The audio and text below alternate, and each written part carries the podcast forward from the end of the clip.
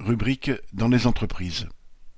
Tereos, attaque contre les travailleurs du sucre.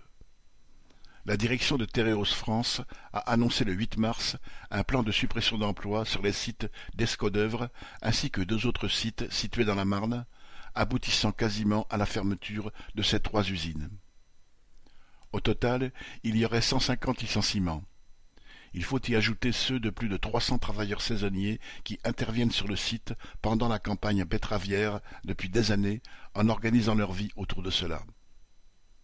Le groupe géant Tereos, propriétaire entre autres de Béguincé, justifie la fermeture par une baisse de la prochaine récolte de betteraves faisant suite à l'interdiction des insecticides néonicotinoïdes, et ce alors que la récolte ne se fera qu'en septembre et que les betteraves ne sont pas encore plantées. La direction a certes promis des reclassements dans d'autres sites, mais on sait que les promesses des patrons ne valent pas grand-chose. Sur le site d'Escaudœuvre, les travailleurs avaient massivement débrayé la semaine précédente pour exiger des explications, l'absence de consignes de préparation de la prochaine campagne de betteraves paraissant en effet suspecte. La campagne d'extraction du sucre des betteraves court du début de l'automne au mois de janvier ou février. Lorsqu'elle est terminée, les travailleurs restés présents sur le site s'occupent de travaux de maintenance ou de la surveillance des silos de sucre. Or rien ne semblait vraiment prévu sur le planning d'entretien. La direction a tenté de le justifier, sans réussir à convaincre, et il y avait effectivement toutes les raisons de se méfier.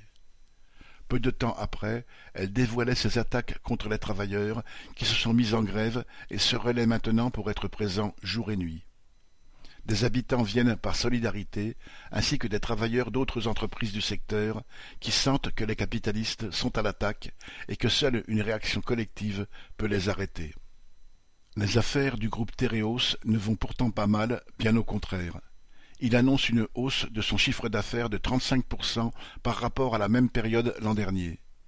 C'est le quatrième grand groupe mondial sucrier, avec un résultat net de 172 millions d'euros en 2022. Mais les actionnaires en veulent plus et c'est sur le dos des salariés qu'ils comptent faire plus de profit. Tereos peut et doit payer pour maintenir tous les emplois. Correspondant Hello.